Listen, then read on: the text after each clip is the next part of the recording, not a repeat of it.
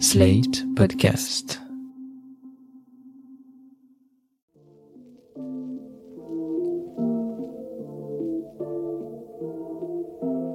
Salut et bienvenue dans New Deal, le podcast Slate Ifri TTSO qui décortique l'actualité américaine en compagnie de Laurence Nardon, responsable du programme USA à l'Ifri. Bonjour Laurence. Bonjour Romain. Alors Laurence, les fusillades meurtrières, il y en a en moyenne deux par jour aux États-Unis. Faut donc que les conditions soient particulièrement atroces pour que l'une d'entre elles fasse l'actualité plus d'une semaine. Et c'est bien entendu le cas, hélas, de celle qui s'est produite mardi dernier, le 24 mai 2022, où un jeune homme de 18 ans a tué 19 enfants et deux enseignants dans une école primaire à Uvalde au Texas. L'émotion est immense, bien entendu, dans le pays et Biden s'est rendu sur place le dimanche 29 mai. Je voudrais qu'on fasse le point sur cette incapacité véritablement stupéfiante et désespérante des États-Unis pour mieux réguler les armes. On sait le rôle de la NRA, le lobby pro-gun de l'Amérique, on connaît la référence au deuxième amendement qui garantit le droit de porter des armes. Laurence, est-ce que l'administration Biden, qui a encore pour quelques mois une majorité au Congrès, va pouvoir enfin faire quelque chose? Ben Romain, on peut l'espérer parce que comme vous dites, ces événements sont un nouveau choc pour l'opinion publique américaine. Alors, pour rappeler les faits rapidement, le tueur est un jeune homme souffrant manifestement de lourds problèmes psychologiques. Il a acheté des armes et notamment un fusil semi-automatique AR-15 le mois dernier, aussitôt après son 18e anniversaire, et le 24 mai, après avoir tiré sur sa grand-mère, il s'est rendu à l'école primaire voisine où, comme vous le disiez, il a tué 19 écoliers. Il y est resté 1h20 avant d'être tué lui-même par la police. Il y a d'ailleurs une, lourde polémique sur le temps que les forces de l'ordre ont mis à intervenir, alors même que des appels téléphoniques désespérés provenaient de l'école. Tout ceci rappelle le massacre il y a 10 ans exactement à l'école de Sandy Hook, dans le Connecticut. Un jeune de 20 ans avait tué sa mère avant de se rendre à l'école où 26 élèves et enseignants avaient trouvé la mort. Alors ça sont les exemples les plus saillants, ceux qui nous restent en mémoire, mais est-ce que vous pouvez nous faire un bilan de ces crimes par arme à feu aux États-Unis? Oui, en 2020, il y a eu 45 000 victimes par arme à feu aux États-Unis. Un chiffre qui est d'ailleurs en augmentation de 30% par rapport à 2019, pour des raisons qui sont clairement attribuées au Covid, à la pression du confinement, etc. Une précision importante, c'est que sur ces 45 000 victimes, 43% c'est le résultat de meurtres et 54% ce sont des suicides. Les chiffres ont tourné la tête, mais donnez-nous quand même un point de référence, par exemple par rapport à la France. Qu'est-ce que ça veut dire ces chiffres? Eh bien, le taux de mortalité euh, par arme à feu aux États-Unis, il est quasiment de 14 pour 100 000 en 2020, contre, puisque vous voulez une comparaison avec la France, à peu près 2,5 pour 100 000 dans notre pays. Mais attention, les choses ne sont pas totalement égales pour tout le monde aux États-Unis, puisque ce taux de mortalité par arme à feu, il monte à 30 pour 100 000 pour la communauté noire, ce qui rapproche cette communauté de ce qui se passe au Venezuela, une société hyper violente, où le taux de mortalité par arme à feu est de 39 pour 100 000, toujours en 2020. La communauté noire est donc victime, mais aussi les jeunes aux États-Unis. Depuis 2017, les armes à feu sont devenues la cause de mortalité numéro un pour les moins de 25 ans, devant les accidents de voiture. Et au centre de cette question, la question du port d'armes. Alors on en est où là-dessus? Eh bien, le droit à porter des armes est très variable selon les États parce que on est dans une phase où les règles, les interdits fédéraux sont très limités. Donc tout dépend de ce qui se passe dans votre État. En Californie ou dans le Vermont, les contrôles sont assez stricts. Au Texas, ils le sont beaucoup moins. Mais cette timidité fédérale, ça n'a pas toujours été le cas. Il y a eu des phases où le contrôle était beaucoup plus actif. Par exemple, dans les années 30, il y avait eu une grande loi en 1934 parce qu'il y avait eu énormément de criminalité dans le contexte de la prohibition. Pareil, dans les années 60, il y a eu une loi importante en 1968 après les assassinats de Kennedy et de Martin Luther King dans un contexte de criminalité assez élevé. Et puis, en 1994, il y a eu deux lois très importantes. La loi Brady, adoptée après l'attentat raté contre Ronald Reagan en 1981, il a quand même fallu 13 ans, cette loi, elle crée un registre fédéral pour contrôler les antécédents des acheteurs. Ce registre, il est géré par le FBI, mais en réalité, il est facilement contourné dans les États les, les moins contrôlants, si vous voulez. La même année, 1994, une autre loi a mis en place une interdiction des armes semi-automatiques et des magasins, c'est-à-dire les chargeurs pour des cartouches en grand nombre.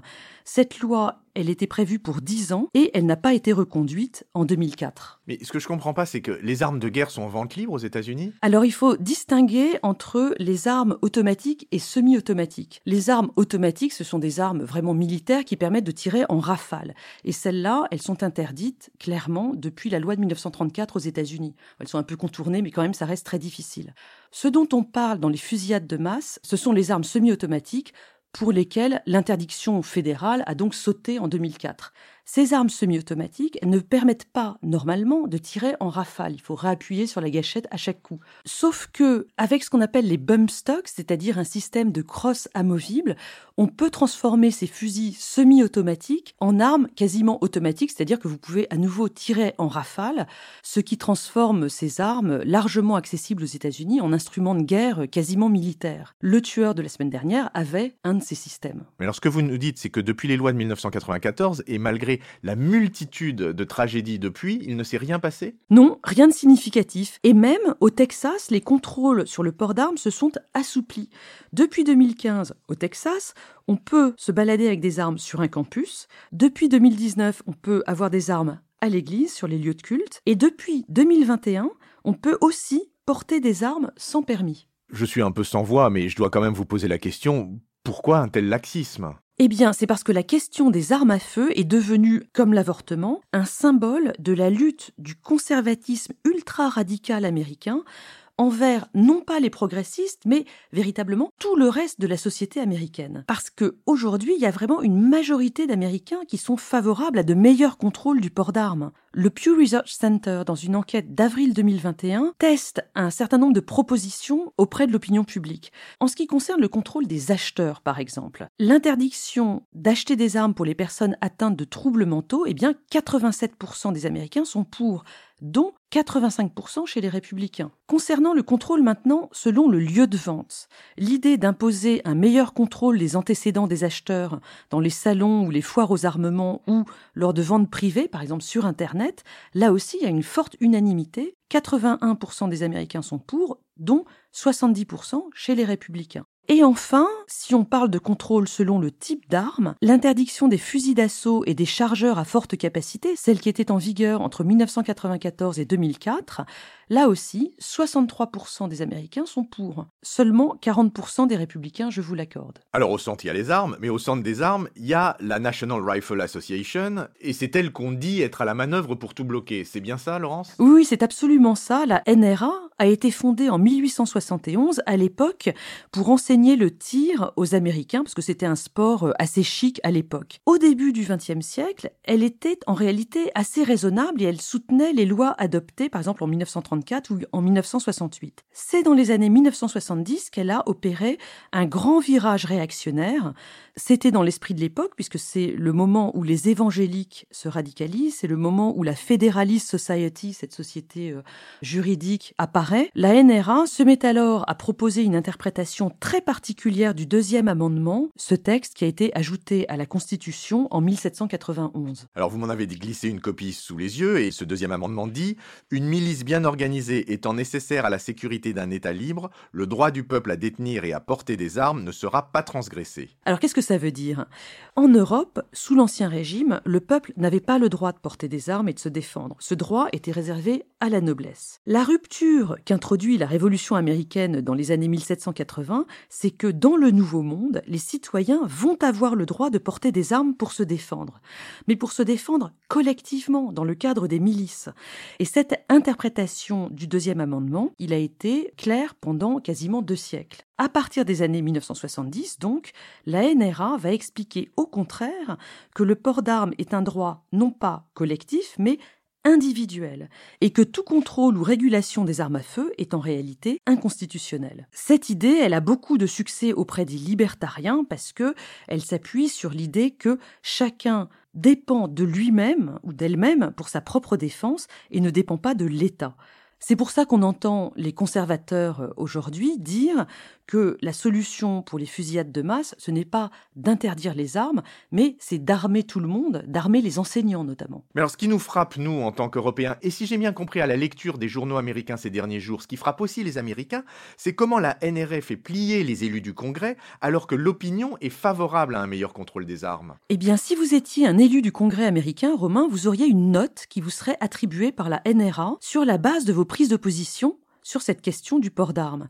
Une note qui va de A à F, sachant qu'aujourd'hui, les républicains ont quasiment tous des A et les démocrates ont quasiment tous des F. J'en déduis que les A, c'est une bonne note et les F, c'est failed. Aux yeux de la NRA, évidemment, sachant qu'il y a une polarisation de plus en plus marquée sur ce sujet comme sur beaucoup d'autres. Sur la base de ces notes, la NRA distribue de l'argent pour des campagnes électorales et euh, organise des campagnes de presse. Il faut savoir que la NRA dispose d'un budget absolument énorme. Elle reçoit de l'argent des fabricants d'armes américains. Donc elle est extrêmement puissante et elle réussit à bloquer le travail législatif depuis des années.